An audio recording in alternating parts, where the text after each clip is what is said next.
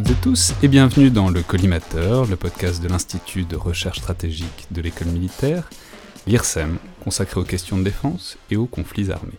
Je suis Alexandre Jublin et aujourd'hui pour parler de la formulation de la pensée stratégique d'Emmanuel Macron et plus largement euh, de la question de la maîtrise des armements, j'ai le plaisir de recevoir deux chercheurs spécialistes de questions d'armement et de désarmement à l'échelle mondiale et notamment euh, de questions nucléaires, à savoir Corentin Brusselin, directeur du Centre des études de sécurité de l'IFRI, l'Institut français des relations internationales. Donc bonjour et bienvenue dans le collimateur. Bonjour. Et Emmanuel Maître, chargé de recherche à la Fondation pour la recherche stratégique. Bonjour et merci beaucoup d'être là. Bonjour. Alors, je, vais dire aux auditeurs que c'est une émission qu'on avait en fait prévue il y a maintenant plusieurs mois, euh, à l'occasion du discours d'Emmanuel Macron sur la stratégie de défense et de dissuasion, le 7 février dernier, juste à côté de l'endroit où on enregistre aujourd'hui d'ailleurs à l'école de guerre. Euh, et il faut préciser que c'est quand même quelque chose d'assez important ce discours, parce que c'est un événement assez rituel, il y en a généralement un par quinquennat, où le président de la République parle de dissuasion nucléaire et formule en quelque sorte euh, sa position et la position de la France sur la question. C'est évidemment au cœur de vos domaines de compétences à tous les deux, et vous l'avez donc largement commenté à chaud, à la fois sur les réseaux sociaux et, dans des articles, et c'est pour ça qu'on avait euh, planifié cette émission. Mais évidemment, tout ça a été un peu emporté par une actualité un peu plus brûlante dans les semaines qui ont suivi, à savoir une pandémie mondiale et un confinement généralisé. Pour autant, ça n'est évidemment pas périmé, s'il y a un discours tous les 5 ans, c'est évidemment qu'il est fait pour durer un peu, mais disons qu'il a été assez augmenté par une certaine actualité en plus euh, de ces 4 euh, derniers mois, ce qui va permettre évidemment de s'y intéresser, mais aussi de prolonger son analyse, notamment à la lumière d'un certain nombre d'événements euh, dans le domaine de la maîtrise des armements. On en reparlera, mais évidemment par exemple les rebondissements et le haussement de ton relatif entre la Russie et les États-Unis sur divers traités internationaux. Alors, Déjà partons donc de ce discours du 7 février dernier, puis ensuite évidemment on élargira la focale. Et disons, pour mettre les pieds dans le plat, je, vais, vous dire tout de suite qu'il me semble qu'il y a une difficulté pour les gens comme moi, par exemple, qui euh, s'intéressent à ces questions, mais qui n'en sont pas non plus des spécialistes assidus comme vous, c'est qu'il y a souvent une réelle difficulté à saisir, disons, l'intérêt et l'originalité euh, d'un discours comme ça. Je veux dire, j'entends bien que ce soit utile de formuler la position de la France, surtout à un public d'officiers de haut rang, comme c'était le cas à l'école de guerre, mais enfin, c'est une position qui évolue pas radicalement euh, d'un président à l'autre. Euh, d'ailleurs, Dieu merci qu'on ne change pas complètement d'avis sur la stratégie euh, de la France et sur la dissuasion nucléaire tous les cinq ans. Et du coup, de l'extérieur, on a souvent l'impression que ça varie un peu, disons, de, l'épaisseur du trait, mais pas tellement plus. Évidemment que les fondamentaux peuvent être bon, la souveraineté stratégique, l'importance de la dissuasion nucléaire, la lutte contre le terrorisme ou encore la lutte contre la prolifération des armes de destruction massive. Évidemment que ça reste d'un président à l'autre. Donc j'aurais envie de commencer par vous demander à chacun de m'éclairer, mais je suppose, euh, je soupçonne que je ne dois pas être le seul à ne pas totalement m'y repérer, et de me dire ce que vous avez retenu de réellement marquant de ce discours d'Emmanuel Macron. C'est-à-dire qu'est-ce qui vous est apparu de vraiment important, voire d'original, qui puisse en quelque sorte marquer et singulariser ce discours-là par rapport à d'autres discours précédents euh, de président de la République? je ne sais pas qui veut commencer. Corentin Bosselin Oui.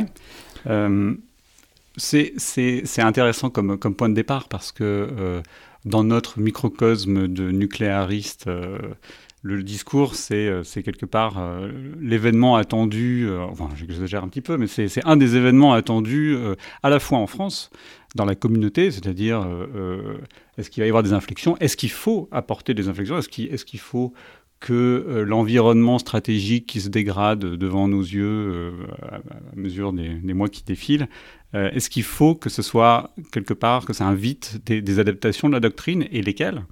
Euh, Est-ce qu'il serait nécessaire d'envoyer des signaux différents à travers cette, doctrine? Et, en fait, euh, le discours du président, comme vous l'avez dit, en France, en tout cas, c'est ce qui tient lieu de doctrine. Fondamentalement, c'est là que peut, que peut survenir une adaptation.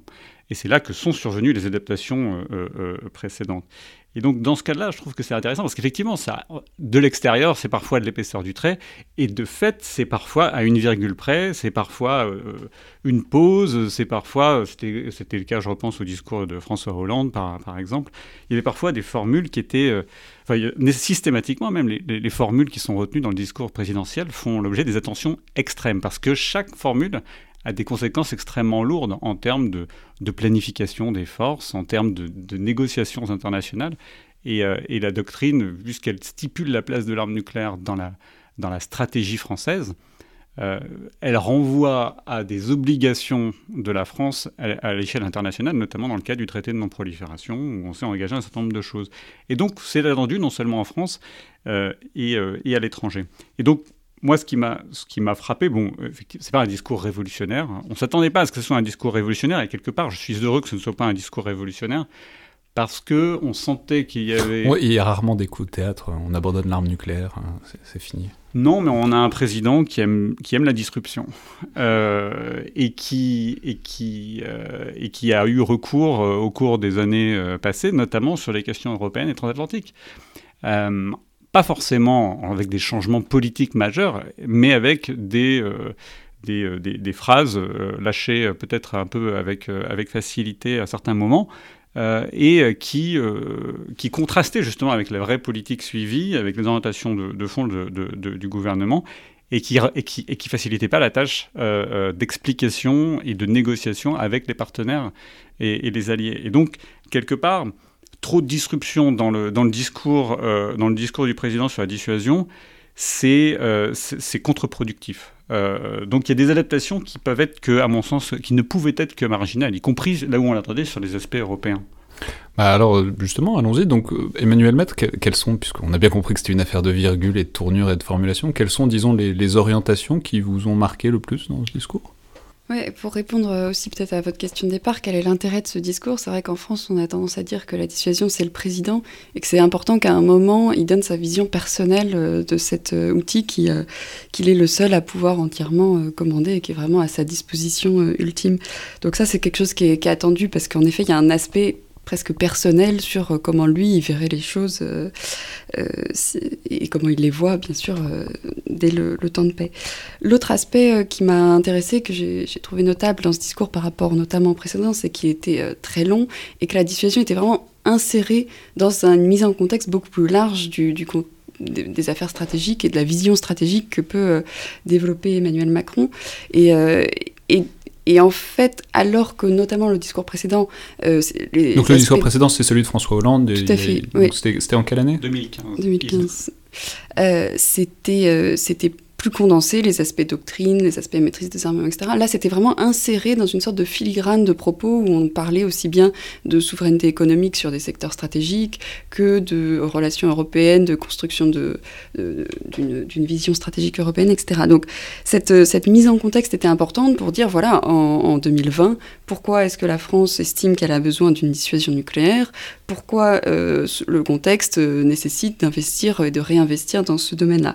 Et euh, moi, ce qui m'a marqué également, c'était euh, de, voir dans quelle mesure ce discours cherche à répondre aussi aux questions qui ne euh, sont pas forcément souvent abordées en France, mais qui peuvent exister dans d'autres pays et, en fonction euh, des régions, de dire, voilà, est-ce que vraiment en 2020 la dissuasion nucléaire est toujours nécessaire? Est-ce qu'elle est, éthiquement soutenable, etc. On a bien sûr les appels du pape en faveur du désarmement, l'existence d'un traité d'interdiction des armes nucléaires, et donc dans ce discours, il y a une réponse à ces aspects-là avec une justification éthique de la dissuasion nucléaire dans, euh, dans le contexte actuel. Ça, c'est un aspect un, petit peu novateur euh, et, qui montre bien pour moi cette idée de vouloir dire pour le président, la dissuasion est nécessaire en 2020, est justifiable, et, pourquoi et comment. Oui, donc ça s'insère dans une sorte d'esprit du temps, puisqu'effectivement, il y a eu une sorte, si ce n'est d'offensive, mais en tout cas de, de vague, de conjonction, d'initiatives qui appelaient au bannissement successif des armes nucléaires. On pourrait évidemment reparler de tout ça, de ce contexte et de,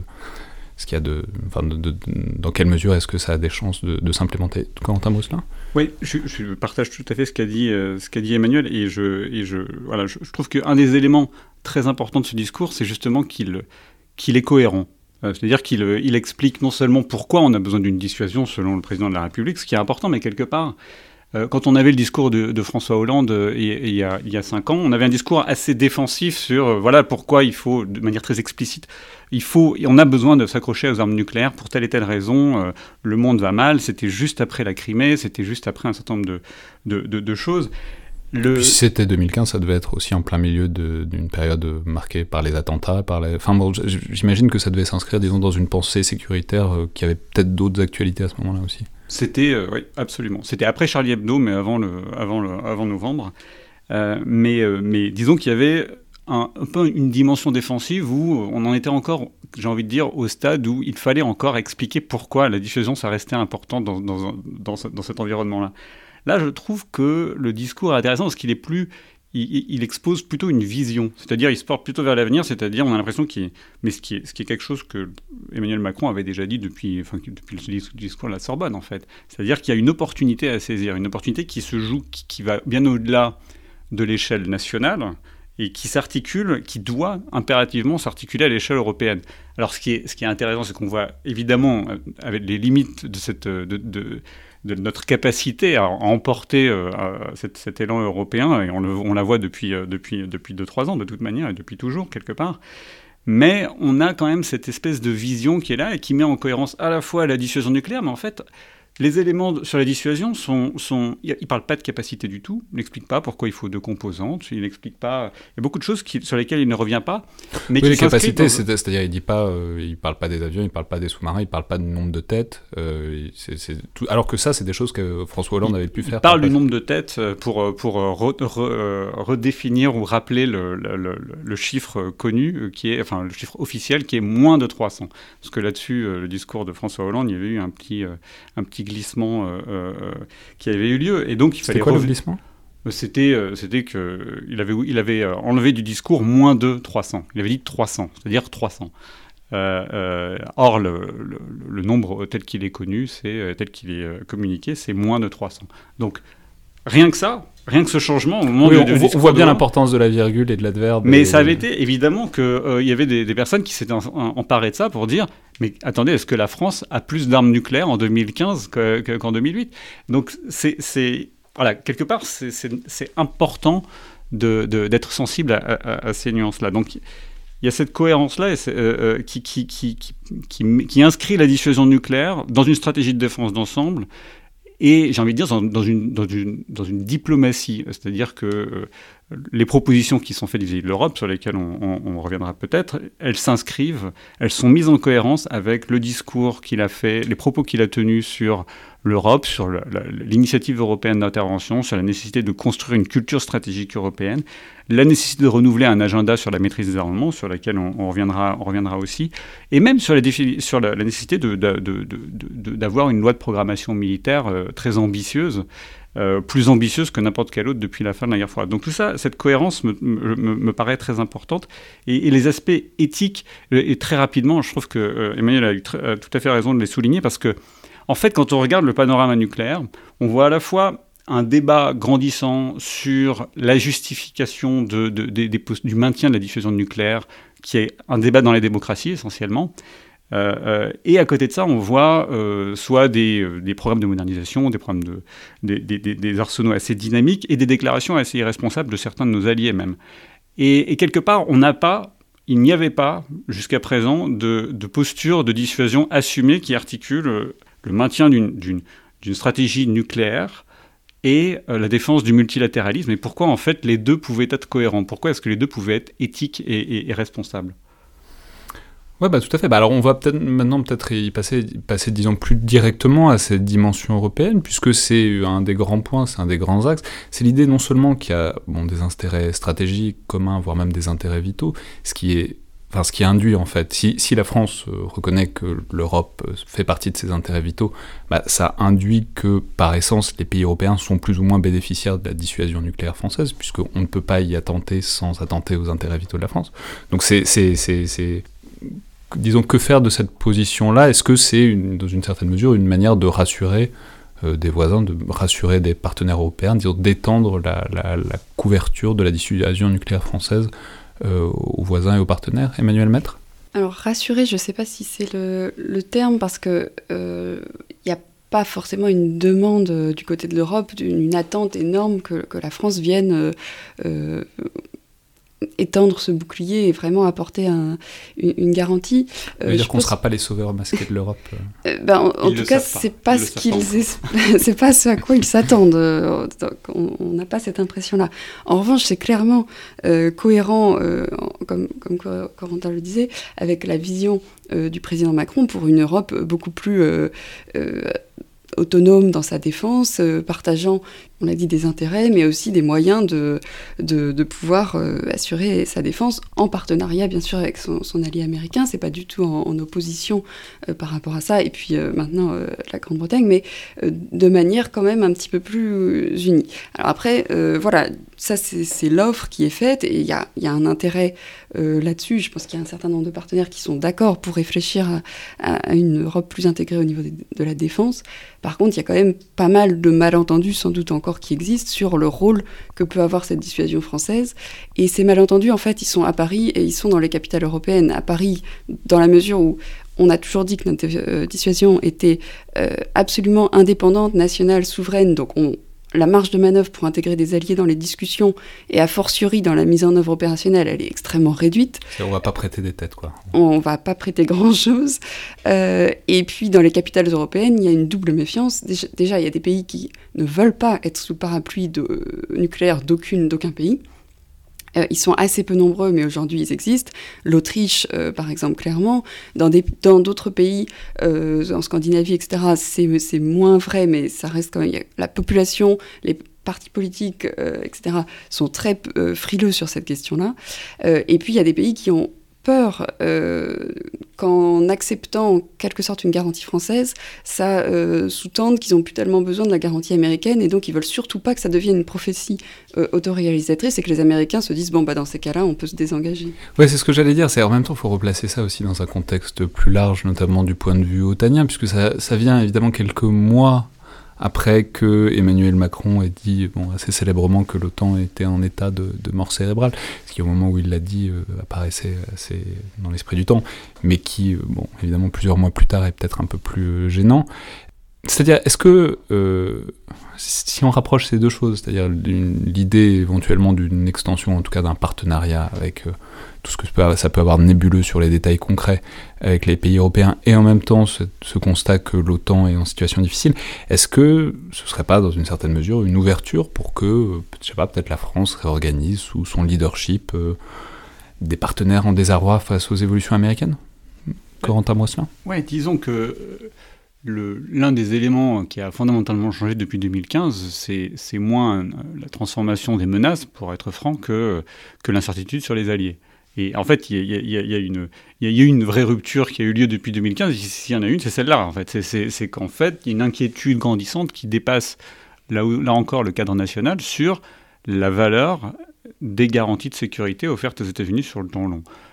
J'ai envie de dire, Trump en est un symptôme, mais et, notamment son, approche transactionnelle des alliances dont, vous avez déjà parlé euh, dans, ce podcast, mais, mais, mais aussi à, plus long terme, quelque part, il y a une inquiétude plus profonde sur la montée, la montée de l'Asie dans les préoccupations américaines et euh, l'ampleur des engagements que les États-Unis seront prêts à maintenir vis-à-vis de leurs alliés européens. Et il y a un discours très constant du point de vue américain qui consiste à dire il est temps que vous vous preniez en charge. Il est temps que vous vous preniez en main sur des questions stratégiques. Qui a, qui a un double discours, parce qu'ils sont aussi schizophrènes à leur, à leur manière, c'est-à-dire il faut que vous, euh, vous investissiez dans l'OTAN pour qu'on y reste, mais il faut aussi que vous vous preniez en charge. Donc quoi, Emmanuel Macron dit un peu chiche euh, par ce discours d'une certaine manière? Il dit les deux. Emmanuel Macron, à mon sens, dit euh, d'une part, on ne peut pas ne pas entendre ce qu'on nous dit, euh, on ne peut pas ne pas voir le risque que pose ce changement générationnel et ce changement de culture politique et stratégique aux États-Unis si jamais il s'avère durable.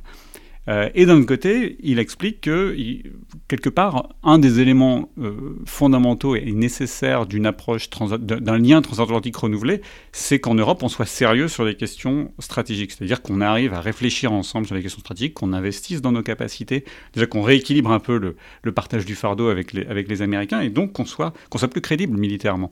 C'est pour ça que c'est important d'avoir les différentes briques de, la démarche euh, euh, euh, actuellement poursuivie en tête. C'est pas simplement on va amener le, nucléaire à l'échelle européenne parce que, parce que Trump euh, explique qu'il ne sera pas forcément. Euh, il, il, euh, comment dire, il engagerait pas les États-Unis derrière l'article 5 dans, toutes les circonstances. Donc l'article 5, on va juste préciser encore une fois, c'est l'article 5 de la charte de du traité de l'Atlantique Nord qui implique que si un État est attaqué, automatiquement les autres États doivent venir le défendre. Ce qui est l'espèce de. C'est la défense collective. Voilà. Absolument. Mais, mais voilà, donc tout ça pour dire que cette dimension européenne, déjà, elle s'inscrit dans le temps long. De la, dissuasion française, elle, s'inscrit dans le temps long. il y avait déjà des éléments de, qui portaient là-dessus dans le discours de, François Hollande. On a vu d'autres éléments depuis quasiment l'origine, en fait. Parce que ça n'a jamais été pensé, et ça, ne pouvait pas être pensé, cette, stratégie française, en, isolation complète vis-à-vis de son environnement. Ça aurait, été, ça aurait été une aberration. Mais ce qui est vrai, c'est que la marge de manœuvre, euh, sur les, incréments, les adaptations et les propositions qu'on pouvait faire étaient extrêmement limitées parce qu'on ne peut pas décréter qu'on on, ne veut pas se substituer aux États-Unis déjà et, euh, et, on ne peut pas protéger des alliés qui ne demandent pas de protection. Donc il faut trouver une espèce d'entre-deux pour, euh, pour essayer de continuer à réfléchir ensemble euh, et, de, montrer quelque part la manière dont euh, des garanties françaises pourraient s'articuler avec des garanties américaines qui pourraient s'articuler elles-mêmes avec la posture de l'alliance dans son ensemble. Et je pense que c'est l'esprit c'est vraiment l'esprit qu'on retrouve derrière les deux propositions, à la fois d'un dialogue avec ceux qui veulent et ceux qui le souhaitent et qui le peuvent, c'est-à-dire complètement ad hoc, ni dans l'UE ni dans l'OTAN, euh, et aussi une participation aux exercices. Oui, c'est ce que j'allais dire.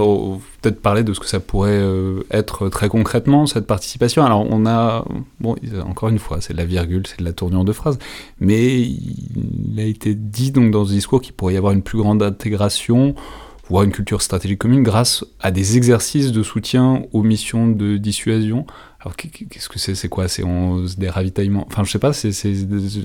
Alors, on, peut dire ce que ça n'est pas. Euh, et ça n'est pas euh, toute chose qui pourrait compromettre le caractère fondamentalement indépendant de, de la mission euh, de dissuasion. C'est-à-dire que dans les exercices, la France doit être capable, par ses propres moyens, de mettre en œuvre l'ensemble de la mission nucléaire. Donc à partir de là, par exemple, le cas du ravitaillement semble pas forcément opportun, puisque c'est quelque chose que la France doit être capable de faire toute seule en toutes circonstances.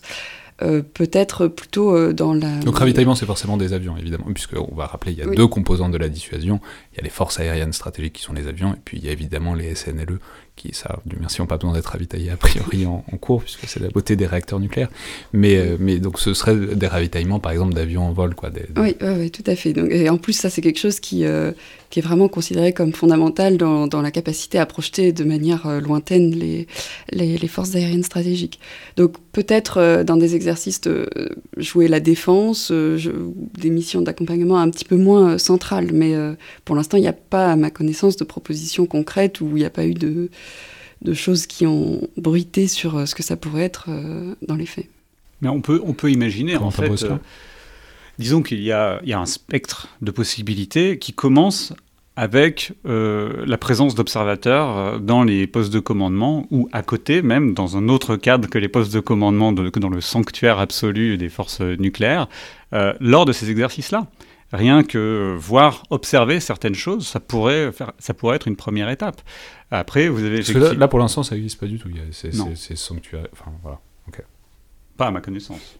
Euh, je, sais, sais, pas. Pas à ma connaissance. Je suis pas non plus. Donc voilà.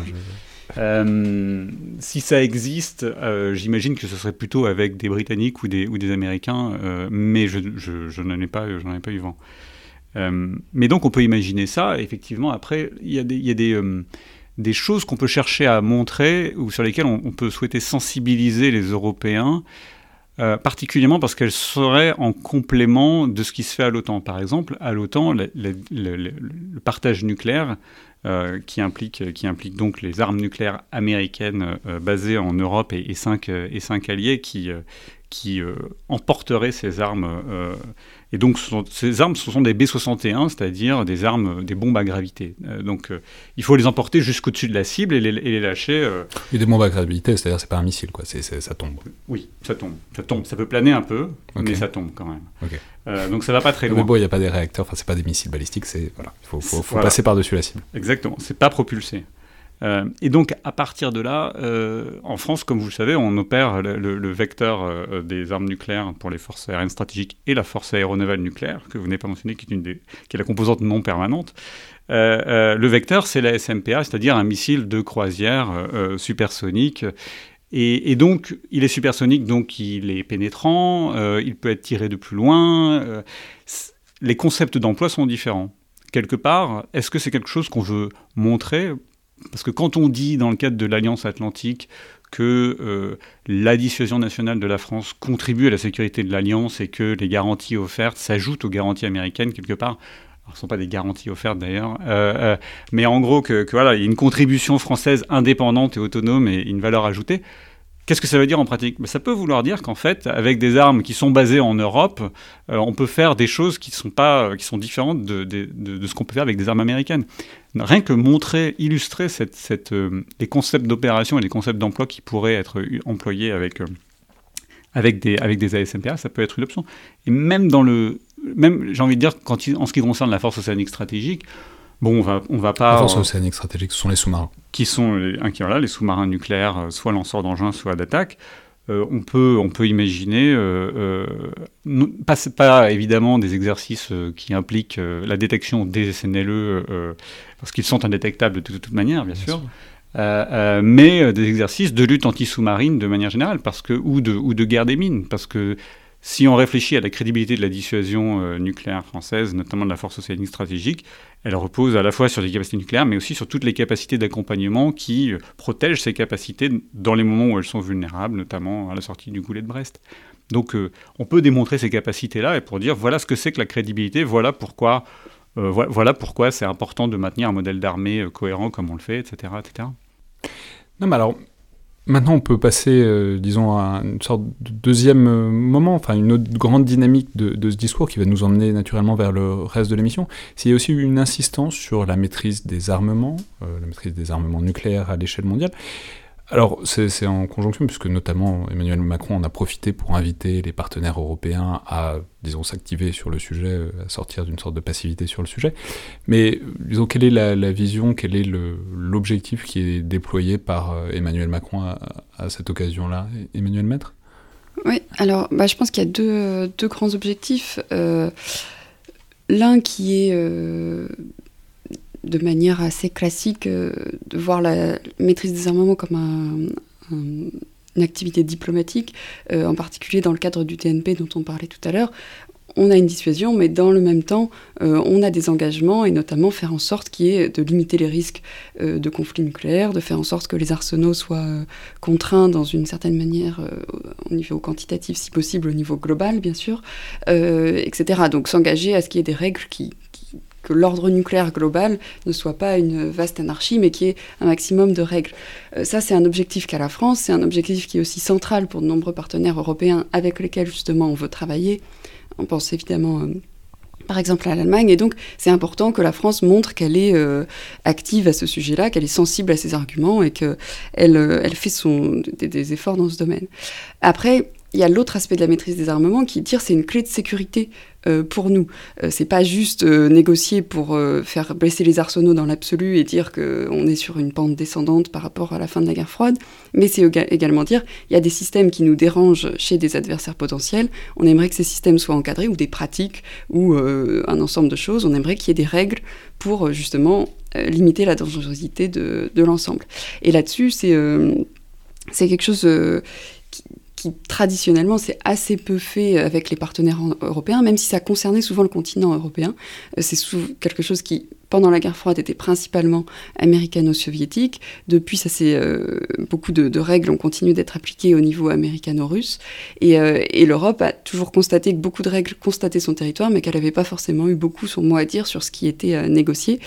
là, c'est vraiment une. Alors, on va le dire, c'est notamment toute la crise des euromissiles dans les années 80. C'est-à-dire l'idée que, ben, en fait, l'Europe se situant à, mi-chemin pourrait être le champ de bataille nucléaire si ça, si ça finissait par mm. exploser. Donc, c'est depuis on reviendra dessus, mais c'est depuis qu'il y a un certain nombre de traités qui ont été mis en place.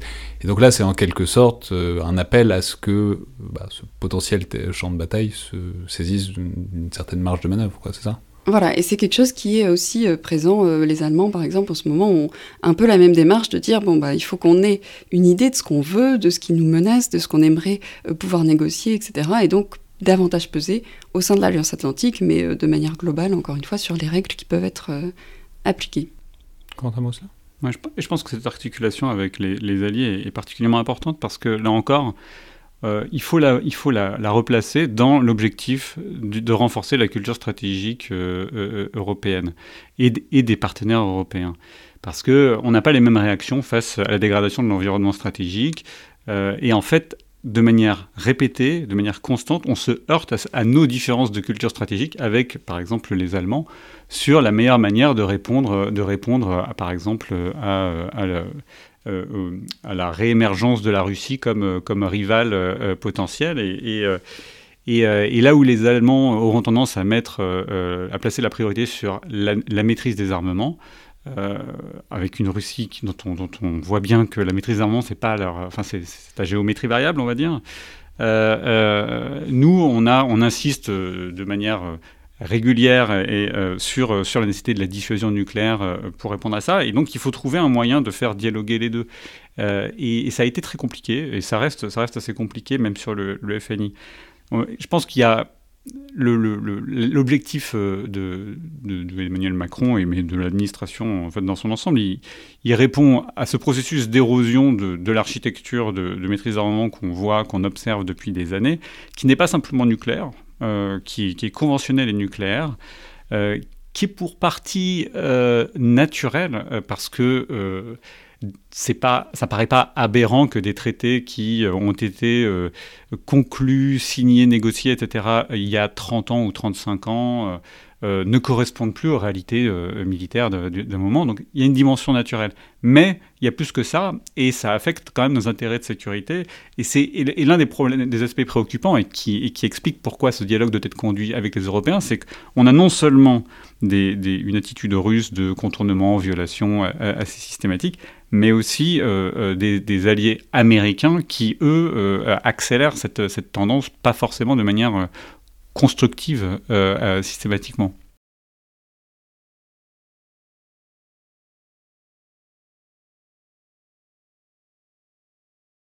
Ouais, bah alors allons-y et détaillons en fait plus ce, panorama que vous venez d'esquisser au milieu desquels on a bien compris qu'il était question pour Emmanuel Macron que l'Europe reprenne une place. C'est-à-dire, si, on avait fait, euh, si on l'avait enregistré mi ou fin février, on aurait probablement fait une émission un peu différente, puisque euh, automatiquement, ce que cette situation-là a été euh, actualisée un peu, même si on voyait ça à venir, notamment à partir du 21 mai, enfin le 21 mai, Donald Trump et Mike Pompeo ont annoncé que euh, les États-Unis se retiraient du traité Open Sky, c'est-à-dire un des traités internationaux de surveillance et de contrôle des armements. Enfin, ça s'inscrit dans un ensemble général, on les détaillera les uns après les autres. Mais peut-être euh, commençons par dire, puisque c'est la dernière actualité en date et qu'on a pas mal glosé autour de ça, euh, disons qu'est-ce que c'est que ce traité et quelle importance on peut, quelle importance réelle est-ce qu'on peut donner à ce retrait, Corentin Brusselin bah, le retrait américain du traité ciel ouvert, euh, il, est, euh, il est intéressant à, plusieurs titres. Euh, bon, le traité ciel ouvert, c'est un traité qui s'inscrit dans le cadre de l'architecture de, transparence et de, des mesures de confiance qui ont été mises en place un peu dans l'esprit du, document de Vienne de, de 92 également, qui prévoit de la transparence entre euh, les anciens adversaires, euh, donc euh, pays membres de l'OTAN et du pacte de Varsovie, sur notamment les exercices, leurs exercices militaires avec des notifications et avec la présence d'observateurs, par exemple, qui sont invités. Le traité ciel ouvert, l'idée date des années 50, c'était une proposition américaine qui avait été rejetée assez vite. l'idée est simple, on fait des survols, on organise des survols du territoire des uns des autres par des avions euh, avec des capacités, avec des capteurs, euh, notamment des capteurs optiques, mais pas uniquement des capteurs optiques, euh, pour montrer qu'on n'a pas de, mauvaises intentions, d'intentions cachées, et qu'on n'est pas en train de, préparer une agression concrètement. et donc c'est un, acte de transparence réciproque pour rassurer et pour établir des relations de confiance sur, sur le temps long. Donc ça implique concrètement, donc le, traité est entré en vigueur en 2002, je crois, parce qu'il a fallu un certain temps pour qu'il pour qu'il pour qu'il se mette en place. Euh, euh, ça implique concrètement que chaque euh, État membre a un certain nombre de un, quota de survol qu'il peut lui demander, qu'il peut conduire sur le territoire d'État parti et qu'il peut qu'il doit recevoir sur son propre territoire ou qu'il peut recevoir sur son propre territoire. Et donc, euh, ça, peut, euh, ça, peut se, ça, peut, ça peut se traduire de, de, beaucoup, de, enfin, de, beaucoup de manière. Mais donc, si quelqu'un veut, veut, venir voir, il, doit pouvoir venir voir. Si un État parti euh, veut utiliser l'un de ces avions qui a été homologué avec les capteurs qui, qui ont les propriétés, les caractéristiques techniques qui sont considérées comme acceptables, c'est-à-dire qu'elles montrent des choses, mais elles ne montrent pas trop. Euh, ils, survolent, ils volent à une certaine altitude, mais pas trop bas, parce que sinon ça, accroît la, qualité du renseignement. Euh, euh, voilà, donc il y a beaucoup de conditions qui sont définies dans le cadre du traité. Il faut le, notifier au moins 72 heures en avance, il faut convenir du plan de vol ensemble, etc. etc. Et donc il y a eu plus de 1500 vols qui ont eu lieu de, depuis, le, début, donc en, une vingtaine d'années. Mais donc les, bien suivi, les Américains ont dénoncé un certain nombre de violations de la part des Russes euh, de, ce traité. Donc, alors j'imagine que ça peut être soit dans ce qu'ils captaient, soit dans ce qu'ils autorisaient de la part des autres États. et donc les États-Unis, en, représailles en quelque sorte, ont annoncé qu'ils s'en retiraient. Quelles conséquences est-ce que ça... Bah, évidemment, c'est un message. Évidemment, on sent que l'heure n'est pas à la coopération sur la maîtrise des armements.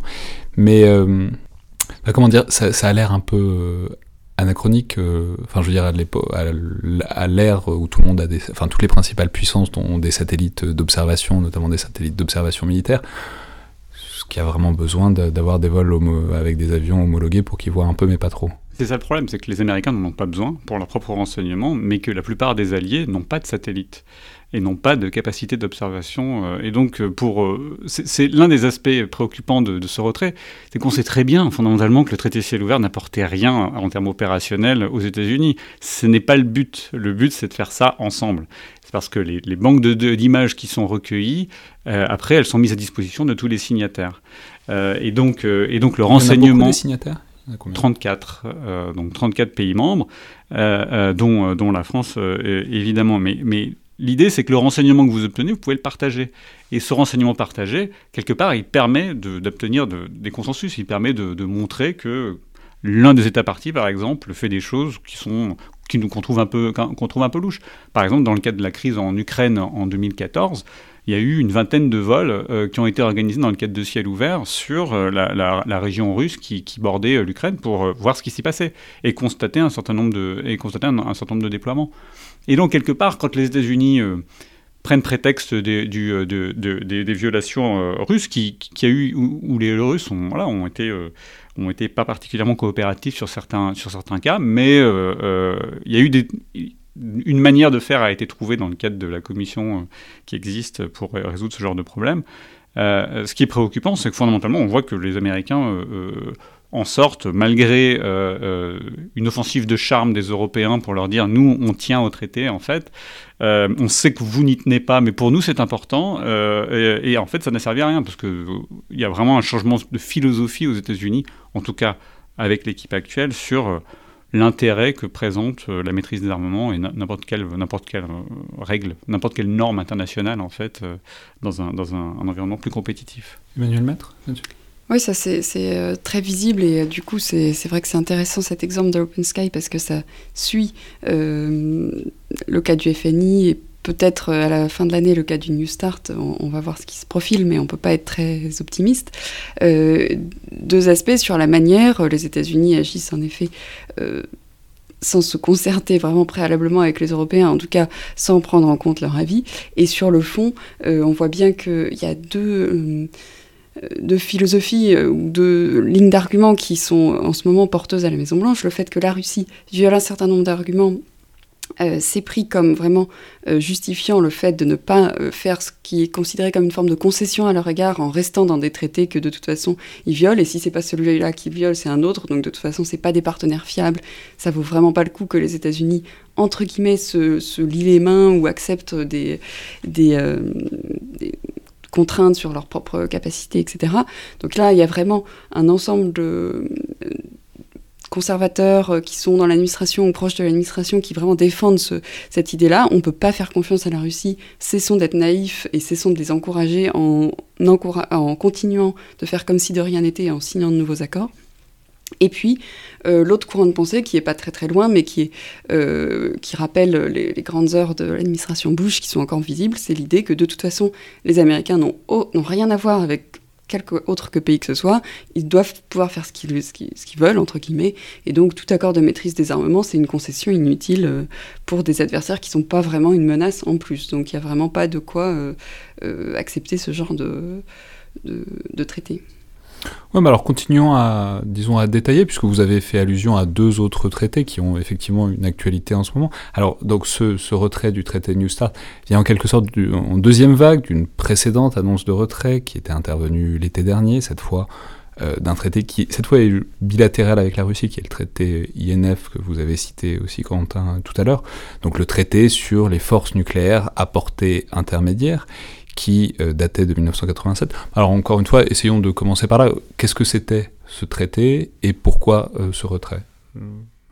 Le, ouais, le traité FNI, euh, il avait, avait été négocié à l'issue de, de, la crise des euromissiles que vous aviez, que vous aviez évoquée. qui visait à, en gros, enfin la crise, la crise ne visait à rien. Le traité visait à débarrasser l'Europe d'un certain type de vecteur qui était perçu comme particulièrement euh, déstabilisant, qui était, euh, euh, les missiles sol-sol de portée intermédiaire, quelle que soit la nature de la tête d'ailleurs, de manière intéressante. donc la portée intermédiaire, c'est entre 500 et 5500 km.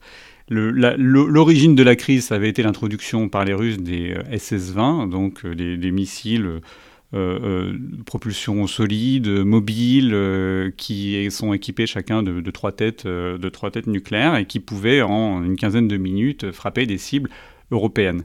Et l'un des aspects préoccupants, c'était précisément qu'ils étaient faits pour des cibles européennes.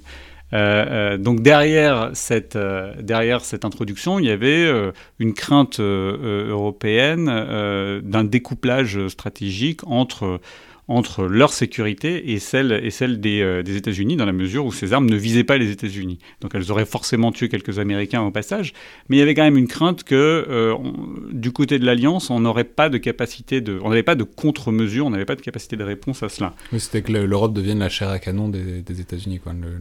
Oui, et puis que quelque part les, les, euh, les Russes, les Soviétiques, et, puissent toucher notre sweet spot et, et, trouver le sweet spot et, et en fait qu'on n'ait pas de capacité de réponse et donc on, on ait un, problème de crédibilité fondamentale et qu'ils puissent s'attaquer euh, et qu'ils puissent euh, euh, mettre en pièce mettre en pièce l'alliance. Bon, et, suite à ça, la double décision a eu lieu en 79, puis donc la double décision, ça a été la décision de l'alliance à la fois de chercher une maîtrise des armements avec les soviétiques mais pour inciter les soviétiques à accepter de retirer leur SS-20, notamment euh, euh, que l'Alliance se dote de ses propres capacités de missiles sol-sol de portée intermédiaire.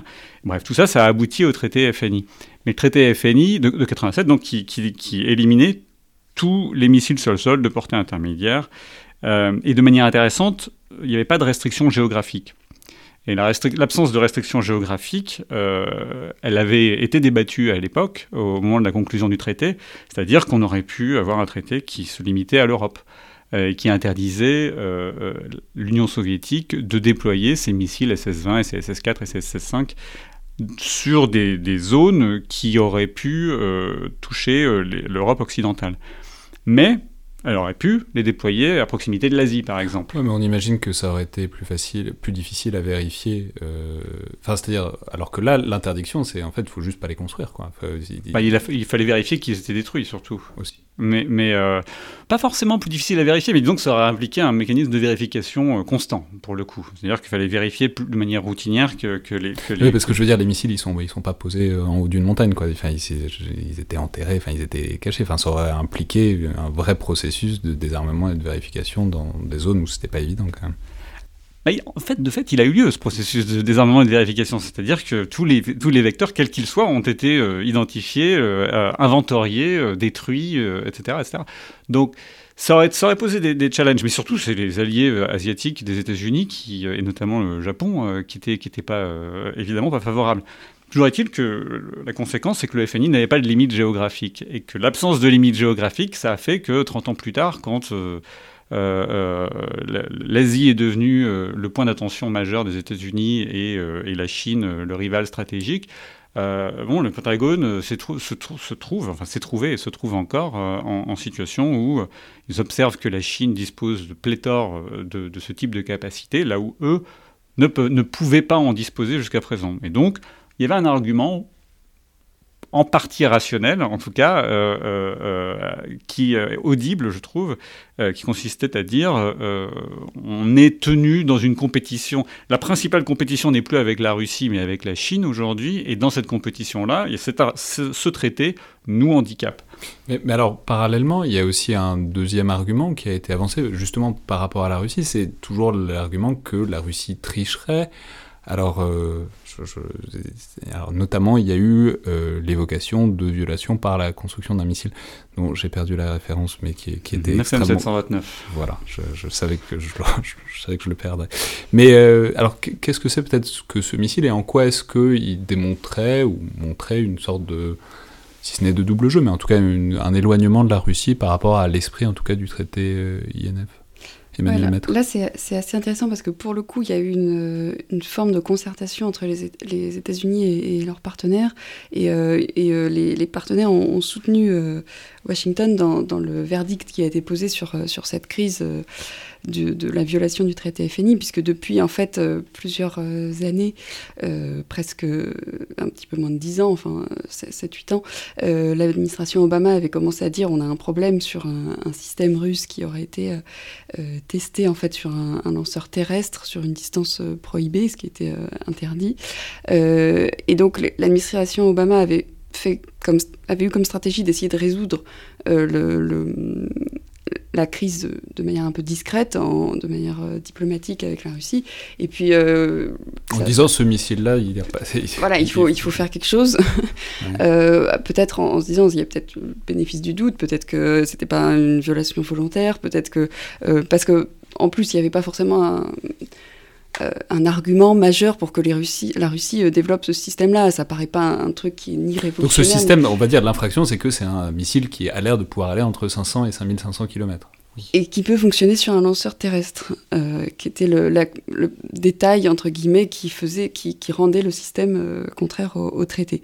Donc c'était pas une violation qui militairement a une signification massive comme le, déploiement de, SS-20 dans les années 70. C'est quelque chose qui est un peu anecdotique et donc on pouvait se dire peut-être qu'on peut régler les choses euh, euh, en discutant. Bon, au final, il euh, n'y a rien qui n'a progressé. la Russie, de manière ouverte, a nié l'existence du système et de tout système prohibé euh, jusqu'à jusqu'à maintenant. Euh, et l'administration donc Trump a choisi de, de, mettre faire les choses différemment et de menacer de se retirer. Euh, et donc a rendu la, controverse beaucoup plus publique. Ouais, mais alors on peut peut-être juste détailler ça parce que c'est intéressant. Puisque vous avez fait allusion au fait que le problème c'est que ce soit un lanceur terrestre.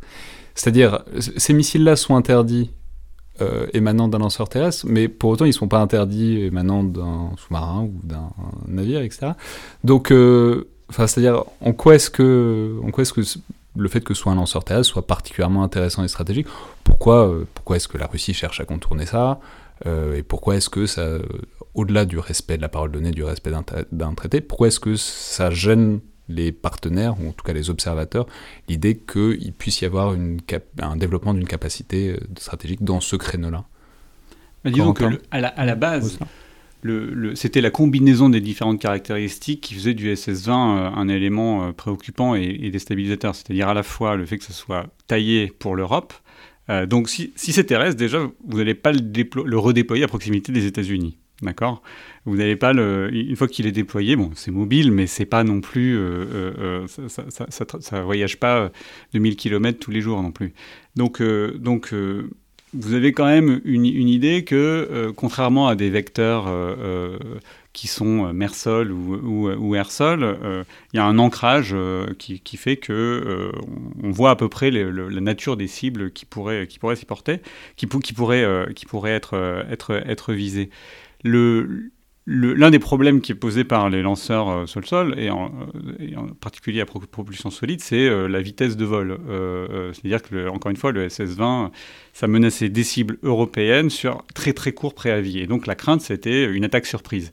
C'est plus compliqué, pour des raisons de, contrôle et de commandement, de monter une attaque surprise qui viserait euh, l'Europe euh, à partir de, bombardiers stratégiques et de, sous-marins nucléaires, parce que euh, par rapport à, par rapport à pour des raisons de planification, pour plein de raisons, que qu'avec des, lanceurs sol-sol. on, on maîtrise beaucoup mieux la communication, on peut la faire de différentes manières, bref.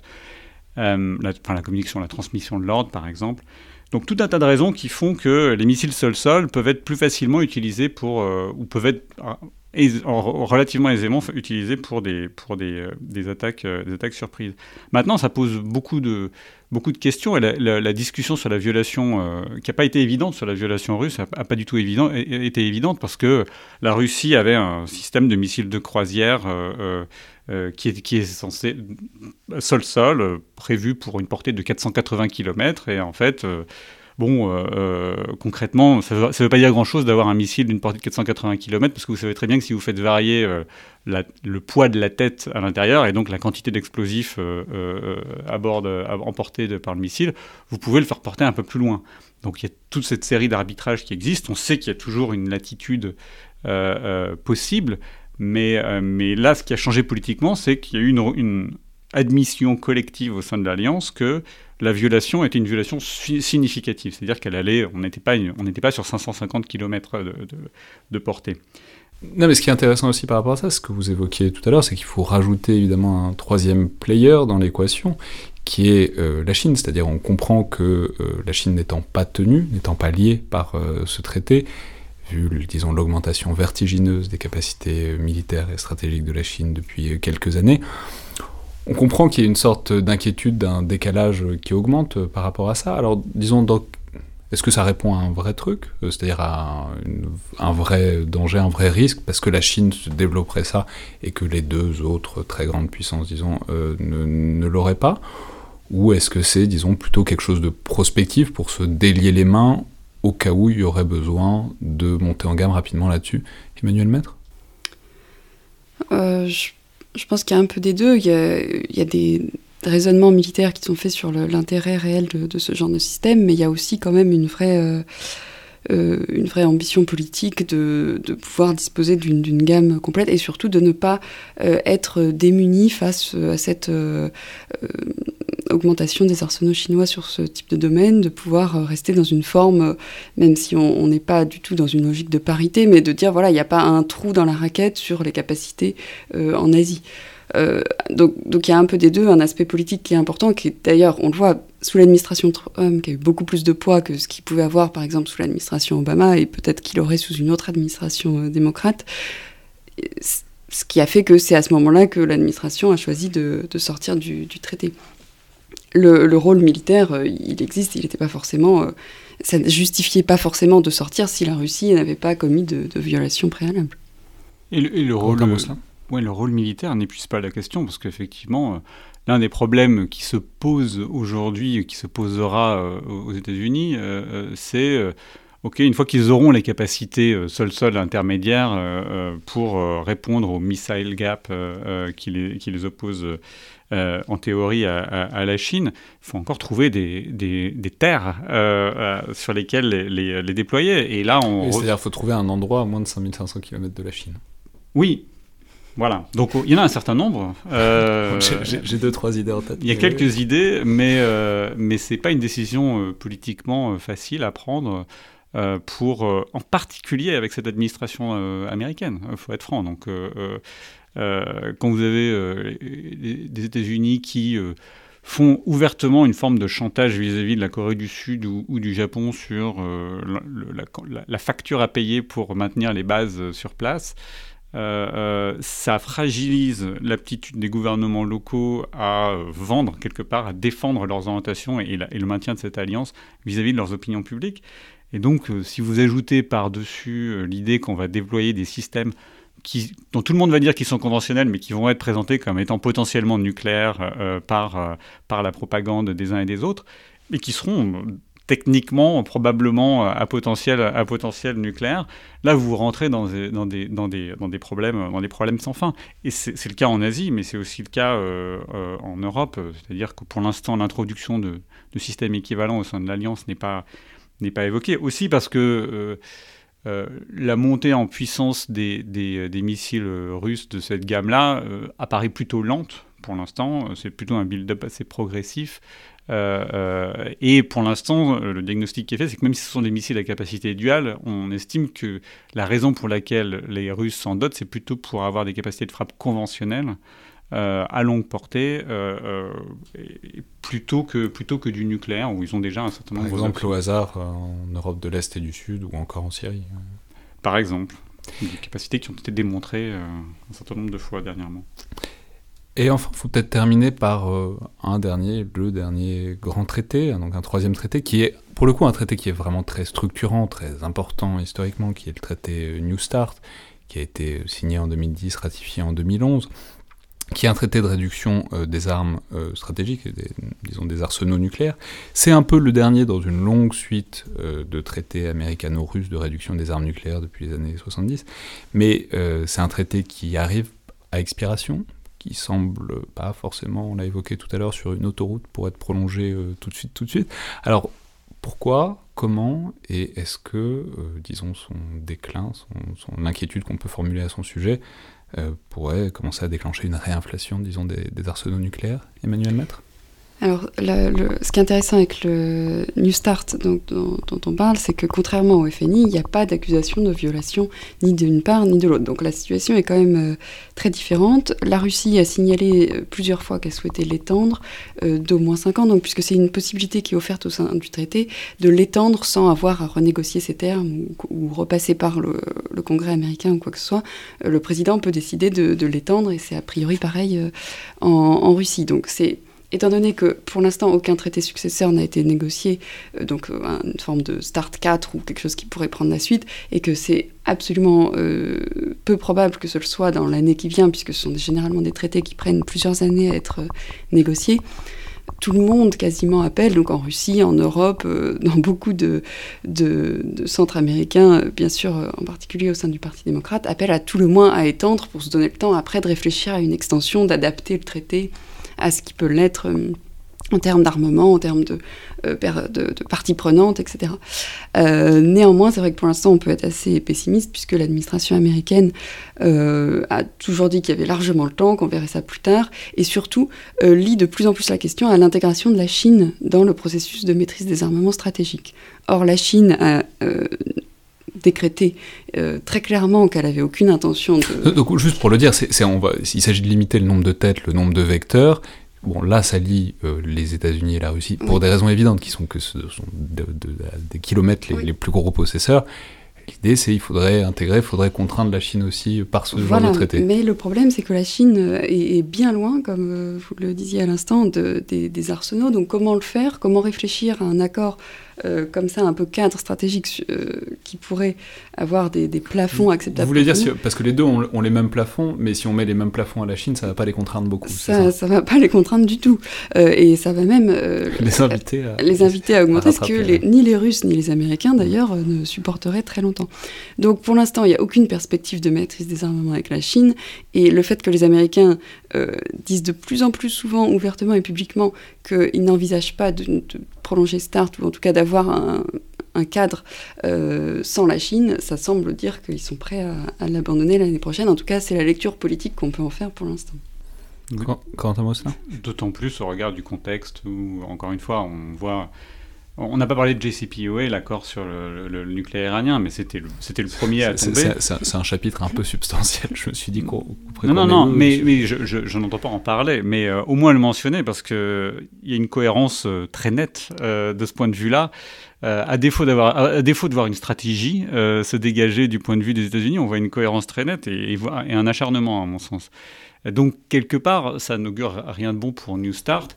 Et pourquoi Parce que ça les intéresse plus, euh, parce que symboliquement, ça leur déplaît, enfin, ça déplaît à cette administration d'avoir euh, des limites euh, en termes de nucléaire, parce que les traités internationaux, ça les intéresse pas, ou parce qu'il y a, par exemple, si on prend Start, ou parce qu'il y aurait une envie de monter je sais pas, hein, ça, ça, prend de temps en temps des administrations, notamment des états-majors, l'idée de vouloir augmenter la puissance nucléaire pour des raisons qui, je pense que, comme le disait Emmanuel tout à l'heure, il ne faut pas chercher une raison unique et cohérente. Euh, vous avez différents courants qui se retrouvent au sein de l'administration et qui se retrouvent, qui ont des objectifs pas forcément identiques et des philosophies pas forcément identiques, mais qui se retrouvent euh, à converger autour, euh, autour de, de, de, décisions, comme sur la maîtrise des armements, où en fait, au sein de l'administration, il n'y a pas grand monde qui croit à cet instrument-là. Mais vous en avez quelques-uns qui essaient de développer, en tout cas qui essaient de vendre un discours disant que la maîtrise des armements ils n'y sont pas opposés. Et... ça veut dire quoi Ils croient pas à la maîtrise des armements? Enfin, je veux dire, si le, traité New Start est, enfin, je veux dire, si tout le monde limite le nombre de têtes nucléaires qui, qui produit, on comprend bien l'intérêt d'équilibre de puissance, ça peut-être que certains sont en désaccord, mais ça a aussi des intérêts d'économie qui sont très réels. Oui, mais la, philosophie qui se trouve derrière, c'est euh, on est dans une ère de compétition stratégique. Quels sont nos avantages comparatifs? La Russie n'a pas la capacité de rentrer dans une course aux armements avec nous. Si jamais, et d'ailleurs ce n'est pas la priorité, donc on ne va pas contraindre nos capacités euh, euh, simplement pour les beaux yeux de la Russie, parce que fondamentalement, elle ne nous préoccupe pas plus que ça. Et que si jamais on rentre dans une course aux armements, euh, eux ne vont pas tenir et nous, on pourra tenir. Concrètement, c'est un peu cette idée-là. la, vraie préoccupation, c'est la Chine, qui paradoxalement, encore une fois, a un arsenal beaucoup plus petit, mais les États-Unis essaient de voir à la fois la montée de la Chine et la stabilité de la Russie, qui est, une stabilité un peu faussée d'ailleurs, parce que j'ai envie de dire, la Russie non seulement maintient ses arsenaux, mais en plus elle développe tous les systèmes qu'on n'a pas évoqués, qui ont été annoncés par Vladimir Poutine en, mars 2018. Euh, des, systèmes qu'on appelle exotiques, avec des technologies euh, euh, nouvelles, que ce soit du planeur hypersonique au, au, sommet d'un missile sol-sol intercontinental le missile à propulsion nucléaire, à propulsion nucléaire, on apprécie la, proposition, euh, euh, euh, qui a donné lieu à un accident à l'été dernier en Russie, une torpille nucléaire, des, missiles balistiques aéroportés, etc. Donc il y, a eu, pléthore d'annonces russes qui ont été faites en parallèle à la demande russe disant New Start, nous on veut le garder ces traités-là, ces, capacités-là ne sont qu'en partie dans New Start. Donc on, va, elles vont être en partie soumises aux mesures de transparence prévues dans New Start, mais uniquement en partie, mais c'est légal. On n'est pas euh, bloqué par ça. Donc quelque part, la Russie a joué un jeu un peu, a joué avec le feu, euh, parce que ils ont... Formulé comme ça, on a presque l'impression que c'est pour énerver euh, les autres. Je pense que euh, une partie de, l'ambition russe, c'était euh, à la fois de, il y avait beaucoup d'objectifs qui étaient poursuivis. Il y, avait, une dimension de statut, c'est-à-dire on veut montrer que technologiquement on n'est pas complètement largué derrière les, Américains et les Chinois. Il y avait aussi l'idée qu'il faut forcer les Américains à engager une maîtrise des armements parce que euh, et, un discours plus large sur la maîtrise des armements pas simplement sur le nucléaire, pas simplement sur les, forces offensives, mais aussi sur les forces défensives. Tout ça, c'est des, vieilles demandes russes pour lesquelles ils ont peu de leviers euh, à exercer auprès des États-Unis. Et donc, moi, j'y vois une, tentative de faire ça, mais une tentative qui, euh, a, qui, a, suscité un retour, un retour de bâton qui est non négligeable. C'est-à-dire que maintenant, aux États-Unis, vous avez des gens qui pointent du doigt ces mêmes systèmes en disant Ah, mais la Russie contourne New Start. En fait, la Russie se développe son arsenal nucléaire en dehors de New Start. Donc, en fait, New Start n'a plus la pertinence qu'il avait auparavant. Et donc, vous avez un certain nombre qui, de, personnes aux États-Unis qui disent de toute façon New Start, à part la transparence qui fait partie du traité des inspections réciproques, etc., les contraintes sur les capacités sont pas très exigeantes de part et d'autre. Euh, les capacités de monter en, gamme, euh, de, montée quantitative de la part de la Russie sont relativement limitées et on peut nous aussi le faire, y compris avec des dépenses relativement euh, restreintes. Et fondamentalement, vu que l'objectif c'est de contraindre la Chine, euh, il faut faire table rase. Et c'est en faisant table rase de nos engagements qu'on est dans la meilleure posture de compétition vis-à-vis de la Chine. Et là, si on fait table rase de tous nos engagements de maîtrise des armements, fondamentalement, ils vont commencer à se préoccuper et peut-être qu'ils vont accepter de, euh, de, de, rentrer dans un dialogue avec nous. Ça, c'est la vision aussi construite et, et, rationnelle que je peux, que je peux euh, euh, présenter, étant entendu encore une fois que je, il y, a des, il y a des, à mon sens, des, des, comment dire, des préoccupations beaucoup plus basiques qui, euh, qui, qui sont dans l'esprit du président, par exemple. Emmanuel Maître? Oui, y compris notamment faire plaisir à un électorat pour un certain nombre de sénateurs hyper nationalistes qui supportent tout simplement pas que l'Amérique soit contrainte d'une manière ou d'une autre. Donc il y a toute une frange de, de, sénateurs qui, qui, essaye d'abattre la maîtrise des armements en avec des, propositions de loi euh, assez régulières. Donc on voit bien qu'il y a un aspect politique, y compris tuer le, un, accord qui avait été signé par le président Obama.